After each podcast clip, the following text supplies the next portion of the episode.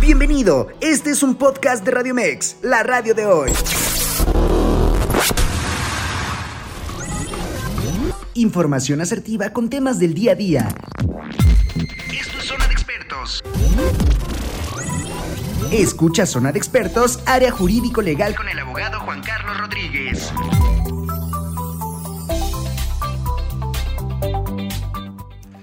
Hola, ¿qué tal? ¿Cómo están? Buenos días. Les doy la más cordial bienvenida este miércoles jurídico legal en su barra Zona de Expertos.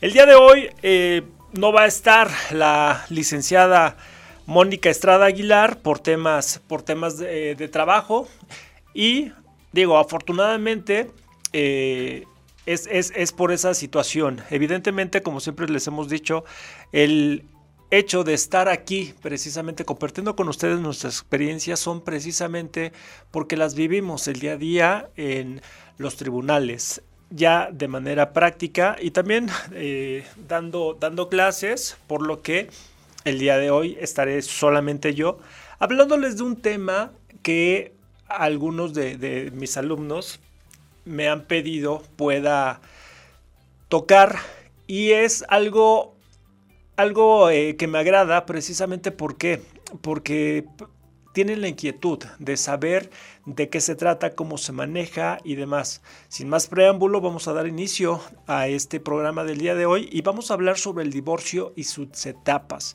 De aquí eh, es necesario entender el divorcio como que, como es una forma de terminar evidentemente una relación, pero desde el ámbito de vista legal. Eh, me gustaría precisamente esta, esta, este, este programa, siempre estoy acostumbrado a señalar una entrevista, este programa en los diferentes... Eh, las diferentes etapas del divorcio, pero para poder conocer esas etapas, desde mi punto de vista debemos de partir de lo siguiente, entender qué es el divorcio y cuántos tipos de divorcio existen. Me voy a centrar específicamente en el Estado de México para precisamente en el trayecto, en el, en el lapso de esta, de esta entrevista, de este programa, poder eh, señalar a bien eh, esta, estas situaciones de de interés, de interés general. Pero bueno, sin, tanta palabrería, me permito comentarles que el código, del, eh, el código Civil del Estado de México, muy particularmente en el artículo 4.89, establece los diferentes, este, diferentes tipos de divorcios. Existen cuatro divorcios en el Estado de México y se clasifican de la siguiente forma. El incausado, el voluntario, el administrativo y el notarial tenemos que partir de la particularidad que los dos últimos, el administrativo y el notarial, sí y solamente sí van a poder gestionarse ante el registro civil o ante el notario este, que elijamos en su momento,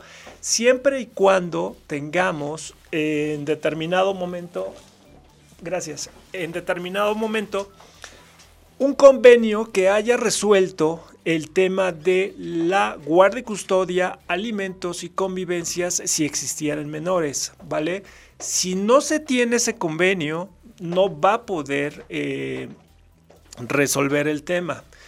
Ahora bien, es muy, muy importante que entendamos lo siguiente. Tanto el notario como el oficial del registro civil solamente van a poder concluir este, en un divorcio, esta relación de pareja, cuando uno, no tengan hijos y si los tienen, como ya lo señalé, se tenga un convenio emitido eh, y ratificado ante una autoridad eh, legal, que en este caso es el juez de materia familiar. Y este convenio debe de haber tratado sobre temas de, reitero, guardia y custodia, alimentos y convivencias. Si no lo tienen, simplemente no van a poder eh, realizar esta actividad. Pero bueno, eso es por dos de los cuatro tipos de divorcios. Ahora vámonos con el voluntario. Este voluntario tiene la particularidad que sí o sí debe estar suscrito por ambos consortes, ¿vale? Y dentro de este eh, divorcio voluntario tenemos que señalar una propuesta de convenio una propuesta de convenio que va a señalar guarde custodia, eh, va a señalar este, convivencias y va a señalar alimentos, ¿vale? Pero también debemos de añadir, además de esta propuesta de convenio, un acta o un, este, un certificado médico de no gravidez, de no embarazo por parte de la solicitante. Si decidimos irnos o proceder sobre este divorcio voluntario, sí o sí se deben de presentar ambas partes a las dos audiencias de aveniencia que se van a programar. Si en determinado momento alguno llegase a faltar, simplemente este procedimiento se viene abajo. Hay que empezar literalmente de cero. ¿Por qué? Porque precisamente como su nombre lo indica, al ser una solicitud de divorcio voluntario, se presume que ambas partes estuvieron de acuerdo tanto en la suscripción y propuesta del convenio como en resolver de manera definitiva esta, esta situación y conllevar a un divorcio, ¿vale? Entonces, de aquí es muy importante que tengamos en consideración eso. Ahora, dentro del comentario que hice, también dije que es una solicitud, ya no es una demanda, señores, para que les quede claro.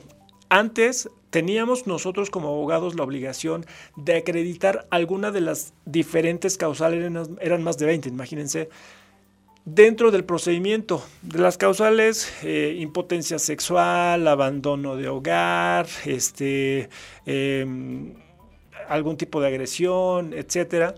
Y parecían más novelas procedimientos. Entonces el legislador dijo, ¿sabes qué? A ver, no me interesa el por qué te vas a divorciar, simplemente lo que yo necesito saber es si deseas este, divorciarte y punto. Y es así, pasa de una contienda legal a una mera solicitud, ¿vale? Y como tal la tenemos que señalar, porque si en determinado momento algunos de los abogados o recién egresados de la, de la licenciatura aún les dicen, a ver, platíqueme de qué, se, qué, fue lo que pasó para poder redactar en su solicitud de demanda, eh, perdón, en su solicitud de divorcio, este, las posturas como si fuera una demanda, estamos mal, ¿sale? Simplemente en la solicitud, reitero, debemos señalar, no es mi deseo continuar con este vínculo matrimonial que me une con fulano de tal o con fulana de tal, y es más que suficiente. No tenemos ni siquiera por qué decirles eh, que, tienen este, alguna situación de carácter personal como, como pudiera ser, este, eh, no sé, se me ocurre eh, algún tipo de, de mm, enfermedad, llamémosle de alguna forma, entonces ya no es, ya no es necesario. Sin embargo, pudiera haber una excepción ya en la práctica cuando eh, hay algún tipo de agresión. ¿Por qué? Vamos a solicitar medidas provisionales. Y ahí sí es cuando pudiéramos mencionar que están siendo afectados por algún tipo de agresión y el juez tendrá que actuar en consecuencia, ¿vale? Protegiendo evidentemente los intereses de la o el solicitante, así como de los niños, niñas o adolescentes que haya en esta relación. Pero bueno, entonces ya vamos con tres, con tres este, de los tipos de divorcio que hay y quiero que, que queden claro en esta primera etapa del programa estos tres eh, divorcios. porque Ya en determinado momento el divorcio causado, que es el que más auge tiene y es el, el que continuaría ahí sí con un pleito, con una demanda como tal, eh, debemos de, reservarnos precisamente para que no nos interrumpan. Pero bueno, entonces reiterando la situación, existen cuatro tipos de divorcios en el Estado de México, que es el incausado, el voluntario, el administrativo y el notarial. Estos dos últimos se tienen que tramitar ante el oficial de registro civil o ante el notario de su preferencia y debemos de señalar muy puntualmente que sí o sí van a proceder cuando no haya hijos y si los hay ya se resolvió el tema de convivencias, de alimentos y de guardia y custodia, ¿vale? Ok, también ya señalamos que existe el divorcio voluntario. Dentro de las particulares de este divorcio voluntario es que ambos estén de acuerdo, que presenten su propuesta de convenio y también en determinado momento que eh, presenten su certificado de no gravidez, de no embarazo por parte de, por parte de la solicitante. Y que en las audiencias de aveniencia que señalen, sí o sí se tengan que presentar los dos. Si faltare alguno, no va a poder tramitarse este divorcio. Eh, también otra de las particularidades del divorcio voluntario es de que un solo abogado puede representar a ambas partes. Entonces, también para que en determinado momento, si ustedes ya desean terminar un vínculo matrimonial, como es el caso, pueden acudir con un abogado y este abogado tendrá la particularidad de poder plasmar un proyecto de, convenio si eh, lo, eh, necesita la situación en específico y poder en consecuencia solicitar ante el juez de lo familiar este, este divorcio. Pero bueno, vamos a entrar eh, con el tema del divorcio incausado, que es el cuarto este, tipo de divorcio permitido en el Estado de México.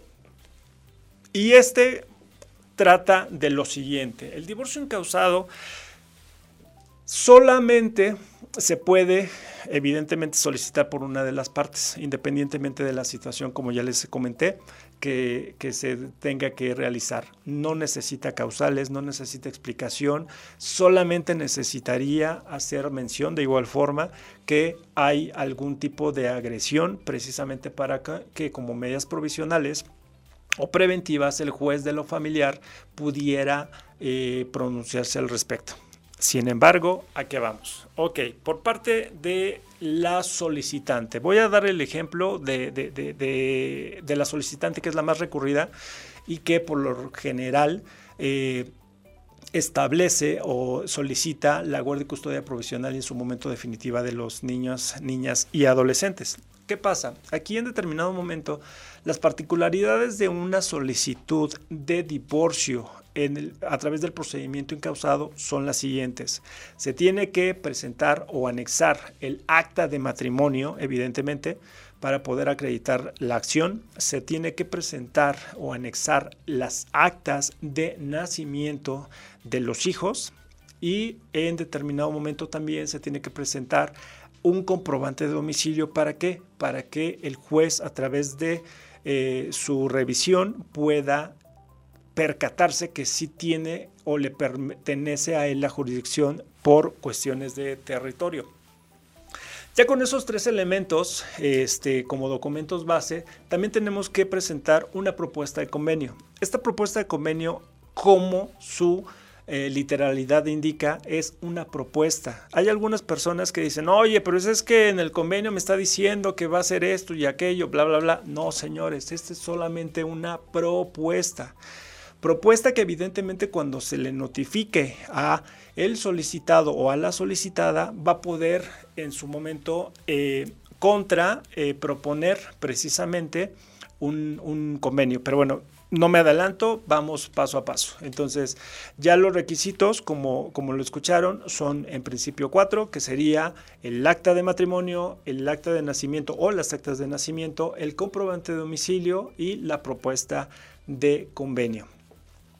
Dentro de la redacción de esta solicitud de divorcio, vamos a señalar, como les comenté, eh, cuando nos casamos, si tuvimos hijos, en dónde fue el último domicilio en donde hicieron vida en común. Hablemos de tecnicismos rapidísimamente, no nos confundamos ya eh, con, los que se ocupaban en antaño, que decían, es que el domicilio en donde hicieron eh, eh, el domicilio conyugal, ese tecnicismo ya no aplica. El que actualmente se tiene que emplear es el último domicilio donde hicieron vida en común. Pero bueno, entonces eh, señalando esto, también vamos a señalar eh, que es el deseo de alguna de las partes el que está solicitando no continuar con el divorcio. Simplemente no vamos a señalar nada más. Reitero, podemos señalar una excepción a esta solicitud que es cuando hay algún tipo de agresión que el juez deba de saber para que en determinado momento pueda pronunciarse al respecto sobre las medidas provisionales, ¿sale? Pero esa es solamente una excepción. Ahora, ya teniendo estos este, elementos, el cuarto de ellos que les comenté es la propuesta de divorcio. ¿Qué vamos a señalar en la propuesta de divorcio? Eh, de convenio, perdón, en la propuesta de convenio vamos a señalar eh, evidentemente eh, el domicilio en donde las partes van a estar habitando, la eh, ¿quién va a conservar la guardia y custodia de los niños, niños adolescentes que tengan eh, de esta relación? Ahora, respecto de esta, esta convivencia, el derecho de convivencia, así como el de los alimentos, es un derecho que sí o sí le pertenece a estas personas, estos menores de edad. No es un derecho de los padres. La materia familiar lo que busca precisamente es eh, resolver el tema en favor de los niños de las niñas o de los adolescentes, ¿vale? Porque hay ocasiones en que nos toca escuchar de que es que yo quiero a mi hijo, es que este, la pensión que me tiene que dar. No, no te confundas. Ajá. La pensión y la guardia y custodia es en favor del niño o de la niña o del adolescente que se procreó en esta eh, relación y tú solamente vas a ser mero administrador. ¿Vale? Para que vayamos aterrizando precisamente las peticiones. Y esta recomendación se las hago, ¿por qué? Porque ya en la práctica eh, algunos jueces incluso la interpretan como una situación incluso un tanto agresiva. ¿A qué me refiero? Que, que parece más una disputa, que lo es realmente, una disputa entre los padres, pero hacen un lado los derechos eh, que tienen como tal los niños. ¿Me explico?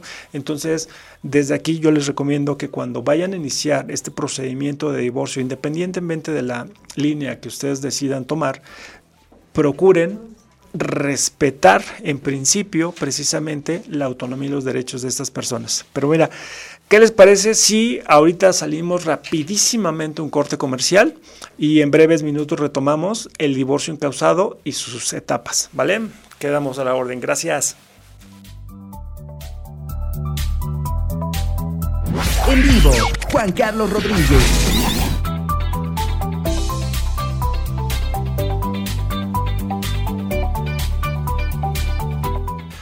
Hola, ¿qué tal? Ya de nueva cuenta aquí en Miércoles Jurídico Legal en su barra Zona de Expertos y el día de hoy estamos hablando sobre divorcio y sus etapas. Ajá, pero antes de continuar con este programa, me gustaría recordarles que eh, pueden, pueden seguirnos a través de nuestras diferentes redes sociales, como son Spotify, Apple Music, eh, Facebook, Twitter, Instagram y todas en todas ellas nos ubican como Radio Mex. Sin embargo, también en Radio Mex nos gusta estar cada vez más cerca de ustedes y es por ese motivo que los invitamos a que nos escriban o manden notas de voz por WhatsApp al número 55 87 39 71 29, en donde con gusto resolveremos todas sus dudas, aclaraciones, comentarios que tengan al respecto sobre este y los diferentes temas que la barra zona de expertos les ofrecen con todo gusto.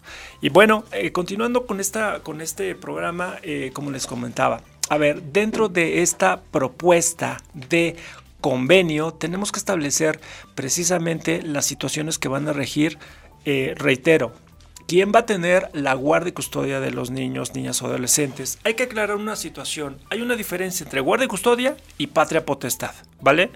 En este convenio no les recomiendo que hablen sobre patria potestad porque la patria potestad es el derecho de que tenemos para ser padres. Y si nosotros señalamos una posible regularización o manifestación al respecto, honestamente, técnicamente, el juez, eh, eh, eh, como tal el juzgado, nos va a llamar la atención y eso no es culpa de los solicitantes, es un error técnico de nosotros como abogados. Entonces, eh, siempre lo he dicho, la el escrito que nosotros presentamos, la promoción que nosotros presentamos en el juzgado es nuestra carta de presentación. Si la hacemos de manera inadecuada, van a decir, este abogado mm, tiene que estudiar un poco más. Entonces, no hablemos de patria potestad, ese tema ya en su momento lo vamos a resolver. Simplemente vamos a regular la guardia y custodia. ¿Qué es la guardia y custodia? El derecho de ser guardianes y custodios de nuestros hijos, ¿vale? Entonces, ya una vez superada esta guardia y custodia de quién la va a tener, vamos a proceder. Sin embargo, antes de continuar, el Estado de México como tal no permite lo que otras entidades, al menos eh, la Ciudad de México, que la guardia y custodia sea compartida. ¿A qué me refiero? Que tú vas a tener de lunes a miércoles a los niños y yo de jueves a domingo este, en la casa. A ver, no son perritos, señores. ¿sí? Son nuestros hijos, son sus hijos. Entonces, ahí el Estado de México se ha pronunciado al respecto y ha dicho, no, porque si yo permito una guardia y custodia compartida, estoy dándole la pauta a de que si el, cualquier día se le antoja a uno de los papás ir por los niños, eh, los va a conflictuar. ¿Por qué? Porque los va a sacar de un entorno relativamente amigable para que se puedan desarrollar académica, eh, social o incluso este, armoniosamente hablando. Pero bueno, ese, ese tema este, está superado. Ok, retomando entonces, dentro de este convenio vamos a, proporcionar quién quedará como guardián y custodio de los niños. Después de ahí también vamos a señalar los alimentos. Es muy importante que cuando hablemos de los alimentos señalemos una cantidad acorde. ¿Por qué? Yo lo que les recomiendo es que en determinado momento, si van a señalar o van a aceptar una cantidad líquida, esta cantidad sea bastante insuficiente y con el incremento anual correspondiente. ¿Por qué? Si dentro de ese convenio ustedes no establecieron dentro de esta pensión alimenticia en cantidad líquida un incremento, se van a quedar con ella en 10 años. Y en 10 años van a decir, oiga, Lick, pues es que no me alcanzan los 3 mil pesos que me dan ¿cómo le explico que usted lo tenía que haber resuelto? No usted, más bien su asesor legal de hace 10 años tenía que haber blindado esa situación y ahorita no estuviera ganando, o ganando, perdón, estarían recibiendo sus niños 3 mil pesos. Tal vez estaríamos en 7, 8 mil pesos. ¿Me explicó? Ahora, respecto de la pensión alimenticia en porcentaje. Reitero, estoy hablando sobre el convenio y el convenio propuesta y la propuesta puede tener contrapropuesta, ¿vale? Sin embargo, cuando ustedes tengan a una persona que vaya a dar la pensión alimenticia a los niños y esté en una empresa, manéjenlo por porcentaje, ¿vale? Este porcentaje en, este, en esta propuesta eh, puede ser negociable, pero sin embargo, si no es así, ustedes deben de acreditar la necesidad que tengan los niños en su momento. ¿A qué me refiero? Un ejemplo muy absurdo que siempre he dado es, imagínense que un día llega una mujer que se llama Araceli Arámbula con el juez y le dice, juez, vengo a demandar o solicitar este, eh, alimentos de un señor que se llama Luis Miguel. Así, así tan básico la petición, el juez va a decir, ok, te autorizo el equivalente a un día de salario mínimo por cada día del mes. Hablando en dinero, estamos hablando de 5.500 pesos. ¿Vale? 5.500 pesos a una serie de le va a decir, no me alcanza ni siquiera, pero para las propinas. Ok, ahora vamos a la siguiente, a, la siguiente situación. Llega la misma persona, Araceli Arámbula, y dice, oye juez, ¿sabes qué? Vengo a solicitar eh, una pensión alimenticia provisional en su momento definitiva de mis hijos, hijos que están estudiando en escuelas particulares, que la mensualidad oscila en los 30 mil pesos, que están acostumbrados a viajar dos veces a Europa eh, al año, que están acostumbrados a viajar eh, una o dos veces al mes a, Miami, que tienen este, instructores, que tienen clases extracurriculares, bla, bla, bla, bla, bla, bla. Y no solo eso, se lo solicito a un señor que se llama Luis Miguel, que gana tantos millones de pesos o de dólares por este por concierto que da y que tiene estos ingresos y que tiene y bla bla bla. Entonces, es ahí cuando precisamente el juez evidentemente le va a decir, "Señora, su pensión alimenticia profesional es de medio millón de pesos." ¿Me explico? ¿Por qué? Porque se lo acreditamos. No es nada más pedir por pedir. Porque lo repito, así como el ejemplo tan absurdo que les acabo de dar, eh, si solamente piden una pensión, la van a tener, pero no acorde a sus necesidades o a las necesidades de sus hijos. Sin en cambio, le acreditamos en su momento al dentro de de divorcio incausado como medida preventiva este, la pensión alimenticia sobre esas características, obviamente va a resolver sobre esas características, ¿vale? Ok. Ya tenemos la guardia y custodia, ya tenemos la pensión alimenticia. Y aquí en pensión alimenticia, antes de que se me vaya, quiero abrir un paréntesis. No tienen los jueces como que un tabulador de, de, si tienes un hijo te toca tanto, si tienes dos te toca tanto y si tienes cinco te toca tanto. No, señores. Simplemente se basan a lo que les estoy diciendo, a las necesidades de él o los hijos que en determinado momento eh, se esté pidiendo la pensión alimenticia, ¿vale? Pero bueno, ya, ahora sí superado ese tema, ya tenemos guardia y custodia, ya tenemos alimentos, ya ahora siguen las convivencias. Dentro de esta propuesta de convenio, hablando sobre las convivencias, yo lo que les recomiendo es hacer una eh, propuesta salomónica. ¿A qué me refiero? Vacaciones 50-50, festivos uno y uno, eh, días de eh, o festividades de cumpleaños, sean este, con el familiar que, corresponda, ya sea con papá o con mamá, etcétera. Porque a fin del día, les repito, no son perritos que agarren y los puedan trasladar en una cajita a otro lado, son sus hijos. Ajá. Entonces, así con el amor con, con el que los concibieron, pues les recomiendo que precisamente regulen la convivencia que van a tener con ellos, ¿vale? No son letras de cambio. Entonces vamos a fomentar esa relación para que pueda de manera armoniosa precisamente llevarse esta, esta, esta relación. Ok, ya tenemos entonces esos matices dentro de esta propuesta de solicitud de divorcio. Ahora sí, vamos a entrar de lleno al procedimiento. ¿Qué va a pasar? Nosotros con esa eh, solicitud, con los anexos que ya les expliqué y les comenté, y con la redacción perfectamente eh, adecuada, lo vamos a ingresar. El juez, en consecuencia, tiene que respondernos. Va a publicar un acuerdo, técnicamente hablando, es la respuesta que, emite a esta solicitud de divorcio, en la cual va a decir, ok, a ver, revisando los documentos que me anexas, uno, por eh, tu, tu comprobante de domicilio, si tengo competencia territorial, por lo que hace a tu acta de matrimonio, si tengo competencia por temas de materia, además de que me acreditas precisamente que es factible la acción que estás este, solicitando. Y con la propuesta de, este, de convenio, pues me estás acreditando que precisamente estás con eh, el procedimiento adecuado, ¿vale? Y también si dentro de la solicitud, como se los mencioné, estamos señalando medidas provisionales como es la guardia custodia, eh, la pensión alimenticia y el régimen de convivencias, bueno, los dos, los dos primeros son los que nos importan, el juez también se va a pronunciar al respecto. Y es cuando va a ordenar se haga el descuento a la fuente de trabajo de él o la solicitante. Ojo, aquí no es que se tenga más derecho a la mujer por ser mujer o al hombre por ser hombre. ¿Vale? Aquí, ¿quién puede solicitar el divorcio y quién puede solicitar como medidas provisionales tanto la guardia y custodia como los alimentos? Quien los vaya a conservar, a los niños, ¿vale?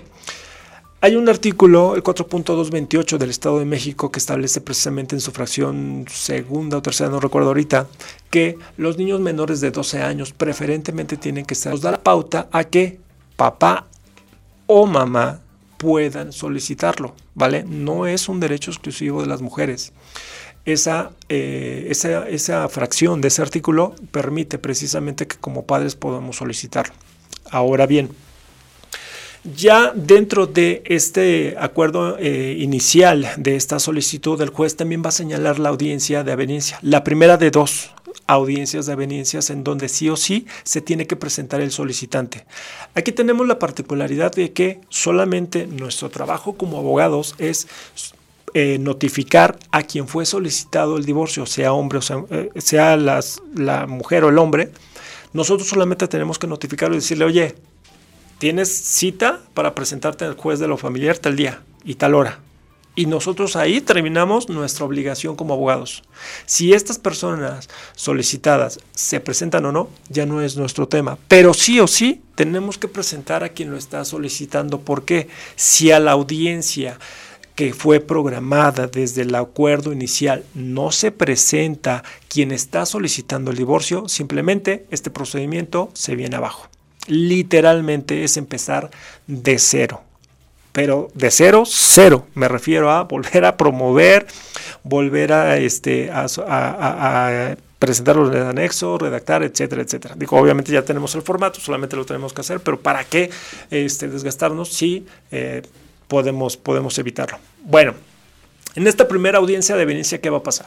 Simplemente esté o no esté la persona que fue solicitada, el juez va a requerir o va a preguntar a quien está solicitando si es su deseo continuar con el procedimiento y si la respuesta evidentemente tiene que ser un sí o es un sí, va a señalar un nuevo día y hora para qué? Para que se lleve a cabo la segunda audiencia de veniencia.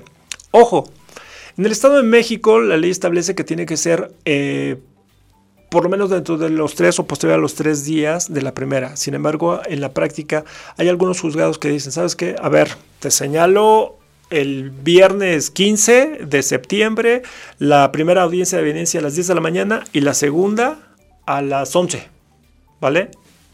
A fin del día, ellos están realizando lo que, lo que el código establece y están señalando las dos audiencias. Hay algunos otros que dicen, bueno, si no se presentó, este, pues de una vez aquí resuelvo y nos vamos. Sin embargo, en la teoría el código establece que se señala una y después otra, la segunda audiencia de Venecia. Bueno, ya. Estamos en la segunda audiencia de Venecia. Repito, sí o sí se tiene que presentar el que fue eh, el solicitante de este procedimiento. Si no se presenta a esta segunda audiencia de veniencia, no importa que traiga un precedente, el procedimiento va a terminar ahí por este, falta de interés. Pero si obviamente se presenta, eh, va a continuar el juez precisamente con esta situación de dirimir eh, la, la solicitud de divorcio. ¿Qué pasa? Como recomendación, cuando llegan los clientes y me dicen, no, sabes que me están solicitando el divorcio y tengo esta primera audiencia, honestamente yo no los presento en la primera audiencia, pero sí o sí en la segunda, ¿vale? En la primera no, ¿por qué? Porque independientemente de que se presenten o no, el juez simplemente va a preguntar lo que ya les dije a la persona que solicitó y va a señalar una nueva audiencia. Ajá, no va a pasar nada, ni siquiera va a tratar, o bueno, en teoría sí tendría que, pero en la práctica no, no va a llegar así como que a ver, pues hay un convenio y si lo hay, simplemente va a decir, abogados, pónganse de acuerdo, este, y en la próxima audiencia, en la segunda de Venecia, ahí podríamos, podríamos este, celebrar un convenio. Pero bueno, ya en la segunda audiencia de Venecia, ahí el juez de nueva cuenta le va a preguntar al quien solicitó el divorcio si es su deseo. Si dice que sí, simplemente va a resolver en consecuencia que el divorcio como tal. En ese momento, legalmente, va a quedar divorciada la persona que solicitó el divorcio. Sin embargo, hay un artículo, y eso se los dejo como tip, hay un artículo que cuando mencionan dentro de este procedimiento de divorcio que hay menores de edad y que por consecuencia se necesitan dictar medidas provisionales como son los alimentos y las convivencias, lo puede o lo tiene que resolver el juez. Aquí, compañeros abogados, es una recomendación lo sabemos. En la práctica realmente hay muchas de las ocasiones en que el juez solamente dice, pues a ver, estando aquí presente la que solicitó o el que solicitó, este, dicto en consecuencia, la sentencia ya sea definitiva o interlocutoria. Ahorita les explico por qué la diferencia, pero bueno. Este, y se queda divorcia, se queda sentado el, divorcio legalmente hablando, ¿vale? Pero si nosotros como abogados no lo solicitamos, se continúa el procedimiento y es cuando tenemos que seguir con el procedimiento precisamente por un tema que pudo haber quedado resuelto en la segunda audiencia de Venecia. Bueno, entonces ya aclarada ese, ese comentario, ese tip, esa recomendación, continuamos. Ahora, ya una vez hecha este, la manifestación por parte del juez sobre esta sentencia, eh, ¿qué va a pasar? Se tienen cinco días o se otorgan cinco días comunes a las partes para que precisamente si dentro de esta propuesta de convenio y posible contrapropuesta de convenio no se pudo acatar o no se pudo resolver el procedimiento de raíz, se nos permite que, reitero, dentro de los cinco días posteriores a esta resolución de divorcio, esta sentencia de divorcio, podamos ahí sí enderezar esta solicitud con las, las pretensiones que una demanda requiere. ¿A qué voy? Ya ahí sí vamos a señalar la pretensión de guardia y custodia, si no nos pusimos de acuerdo, la pretensión de alimentos, eh, la pretensión de que en determinado momento este, eh, gastos y costas, etcétera. Pero ya ahí sí, ya pasa de ser una solicitud de divorcio a un procedimiento litigioso. Ajá, ya hay litis, ya hay pleito. ¿Por qué? Porque en su oportunidad no nos pusimos de acuerdo en esta propuesta de convenio y es por eso la necesidad de pelearnos directamente. ¿Sale? Ahora, ¿qué va a pasar? Ahí hay que tener mucho cuidado y es otro, otro comentario para los colegas abogados, es en este, en este procedimiento como tal no hay reconvención, ¿sale?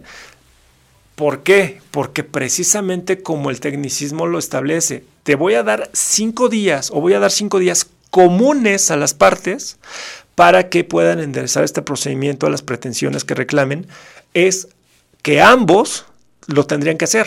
¿A qué me refiero? Si en determinado momento, un ejemplo, no nos pusimos de acuerdo con, con la guardia y custodia y las dos partes ameritan la necesidad o, este, o que la quieren, ambos tienen que presentar su escrito con las pretensiones que consideren pertinentes, en este caso como el ejemplo que les estoy dando, la guardia de custodia, ¿sale? ¿Por qué?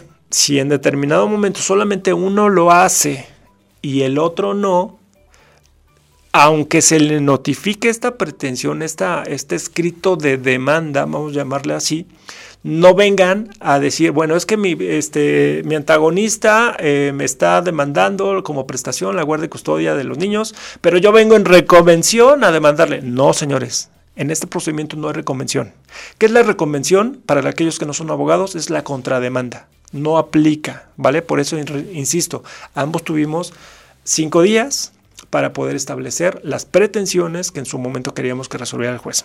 Pero bueno, Acotados estos cinco días, el juez, este, si una o las dos partes promovieron estas pretensiones, va a señalar una audiencia inicial. Ya ahí vamos, reitero, ya nos olvidamos de la solicitud, incluso ya están divorciados ahorita, ya acotamos el procedimiento de solicitud, ya estamos en el pleito. Ajá, es un parteaguas. Dentro de este acuerdo se va a señalar una audiencia inicial. Esta audiencia inicial consiste en precisamente ya entrar al litigio como tal, ¿vale? Y se le va a notificar al contrario, por supuesto que sí, porque ya, ya estamos en un procedimiento eh, litigioso, ya es un pleito es formal y frontal, ¿vale? ¿En qué consiste esta audiencia inicial? Esta audiencia inicial se divide en cinco etapas y me voy a permitir, este, si ustedes lo, lo, consideran así, este, leerlo. El artículo punto 550 del Código de Procedimientos Civiles del Estado de México establece que la audiencia inicial comprenderá fracción primera, la enunciación de la litis. ¿Qué es la enunciación de la litis? No es más que la lectura de las pretensiones que una parte está señalando y las manifestaciones de la otra, ¿vale? Ese, eh, ya, en la, ya en la audiencia, para que los traslade a ella, este, es, es eh, el juez quien dará lectura a las mismas y las partes no van a decir nada, ¿vale? Ni los abogados mucho menos. La segunda etapa de esta audiencia inicial, ¿en qué consiste? Es la fase conciliatoria. Ahí sí las partes a través de sus abogados pueden manifestar si hay o no la postura de conciliar, de poder convenir, de poder celebrar un convenio que en su momento no pudieron eh, realizar. Ajá. Y existe la particularidad de que si las partes en ese momento ya como se habían conocido en la solicitud de divorcio los abogados, ya traían una propuesta de negociación, pueden en ese momento presentarla, dictarla y ratificarla, ¿vale? Y terminar el asunto y nos olvidamos de todo lo que viene adelante y que en manera de lo posible les voy a explicar, ¿vale? Ok. De ahí, la tercera etapa o la fracción tercera establece que viene la fase de depuración procesal. De igual forma, ahí es trabajo, es chamba del juez, en donde él va a establecer si se promovieron algunas excepciones dentro del procedimiento. Ajá. Eh, de igual forma, las partes no van a señalar nada, los abogados mucho menos, solamente el juez y si considera que haya una excepción o una defensa adecuada, se va a pronunciar en el momento.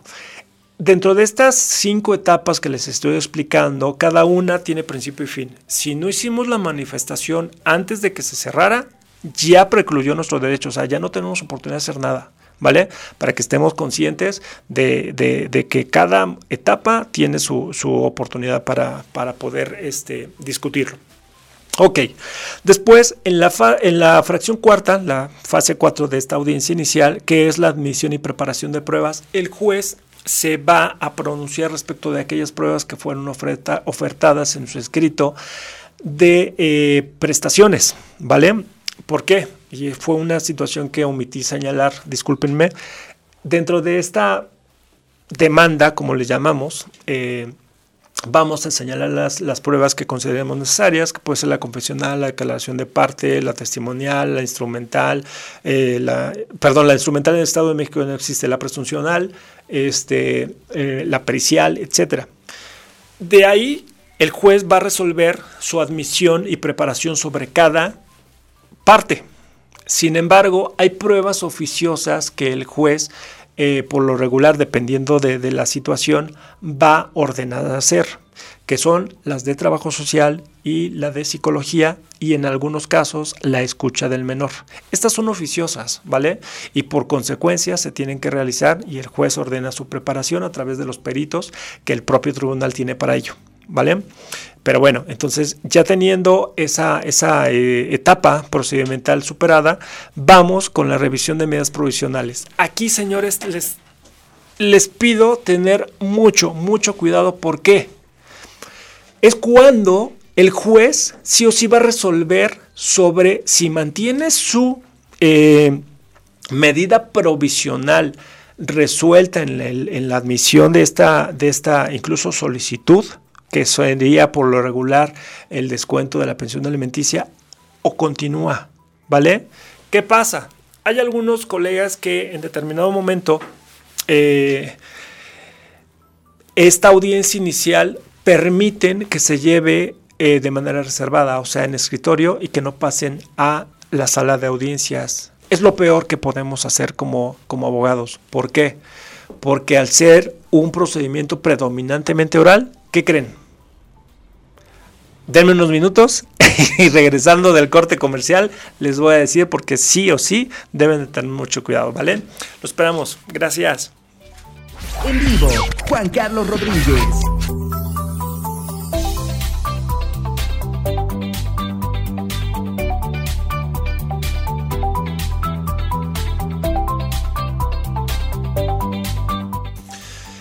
Hola, ¿qué tal? Ya de nueva cuenta aquí en Miércoles Jurídico Legal, su barra zona de expertos y el día de hoy que estamos hablando sobre divorcios y sus etapas, eh, me gustaría antes de continuar con, esta, con este interesante programa mencionar lo siguiente, no te pierdas la carrera con causa que está realizando Grupo Educativo Palma. Music and Colors, este próximo 27 de noviembre, no lo olvides, 27 de noviembre en la Universidad eh, de Cuautitlán Izcalli, en su campus Lago, ahí en Cuautitlán Izcalli, corre 3, 5 o ya sea 10 kilómetros y regístrate a través de carrerasmexico.com, ¿vale? Habrá música, entretenimiento y mucho más. Te esperamos y no faltes. Listo. Ahora, antes de continuar, insisto, denme oportunidad este, para poder eh, saludar a aquellas personas que tan amablemente están siguiendo este, este programa. Carlos Gómez, amigo, te, mando un fuerte abrazo. Irvin Omaña, gracias por estarnos sintonizando. Ara Torres, gracias. Gracias desde Guadalajara que nos estás escuchando. Noemí Gutiérrez, gracias por estarnos sintonizando. Jennifer Yasmín Oliva, en verdad, muchísimas gracias por regalarme, regalarme eh, minutos de su tiempo. Robert Mero, saludos.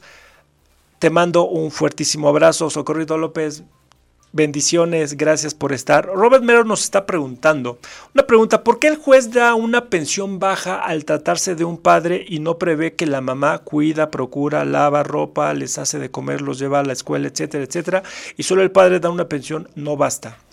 Aquí, mi querido Robert, es por lo que les había comentado, no es que el juez sea el malo del cuento, que simplemente diga, ay, este, te voy a dar 5 mil pesos mensuales o te voy a dar ahí este, lo que se me ocurrió. No, aquí sería la falta de técnica jurídica que tu abogado o el abogado de la solicitante esté señalando. Reitero, como puse el ejemplo absurdo hace rato, si llega una Araceli Arámbula y dice que una pensión de un fulano que se llama Luis Miguel, te van a dar así de escueta tu pensión, como fue escueta tu petición. Pero si llega esta misma persona y dice, yo soy Araceli Arámbula y yo tengo unos hijos que tienen colegios de 30 mil pesos mensuales y viajes a Europa y viajes a Miami y este hay clases extracurriculares y además el papá este, cobra en dólares, bla, bla, bla, es de donde nacen las pensiones millonarias, las que escuchamos en la televisión que decimos, es que 300 mil pesos mensuales de pensión alimenticia. Sí, efectivamente, y es por eso, ¿vale? Entonces espero haberlo, haberlo este, respondido, mi querido Robert. Erika Parra, gracias por estarnos sintonizando como cada, como cada este, miércoles. Y Robert, el inbox, eh, como lo señalamos, nos puedes mandar un WhatsApp al 55 87 39 71 29 a través de Radio Mex o a través de cualquiera de nuestras plataformas y con gusto sabremos, sabremos este, responderte. Ayran Ramos, gracias por estarnos sintonizando. Y bueno, continuando, porque ya estamos prácticamente al final de este programa y todavía nos falta mencionar algunas situaciones sobre esta audiencia inicial y nos va a faltar la audiencia principal, pero bueno, dentro de lo importante es esta, esta audiencia inicial. Como les dije antes de salir a corte comercial, la etapa 5, la revisión de medidas provisionales, por favor, les encargo mucho a los abogados que tengamos cuidado, porque va a ser el momento en el que podemos atacar precisamente esta medida provisional, ya sea de guardia y custodia, ya sea de pensión alimenticia. ¿Por qué? Solamente hay dos etapas en este procedimiento para poder cambiarlas.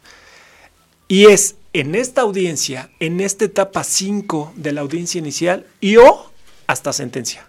¿Vale? A menos, a menos de que sea una situación bastante importante que el juez considere que se tiene que cambiar, pero te estoy diciendo, uno en 100 va a poder hacer un cambio, ¿sale? Entonces, dentro de esta revisión de medidas provisionales, eh, es importante atacar, llegar preparados para poder que promover un recurso de revocación y que se tiene que hacer en la mesa, en la sala de audiencias y de manera frontal, de manera verbal, para que el juez pueda resolver en su momento, previo a darle vista a la contraria, ¿vale? Si no lo hacemos en el momento, no lleguen al día siguiente como, como el procedimiento ordinario lo establece con su eh, recurso de revocación, porque se los van a inadmitir. No lleguen con su apelación como algunas personas absurdamente lo han hecho, porque se lo van a inadmitir es en este momento, en esta audiencia, en esta etapa que tienen que hacerlo. Y como les dije, cada etapa tiene su principio y fin. Si no se ponen vivos y el juez cerró la etapa de revisión de medidas provisionales y ustedes no dijeron nada, precluyó su derecho. ¿eh? O sea, y el mismo juez va a decir, abogados, yo ya cerré la etapa, perdiste. Y vámonos a procedimiento. Entonces, por eso les digo, es muy importante. Número uno, en esta audiencia inicial no permitir que se haga de escritorio. Ajá.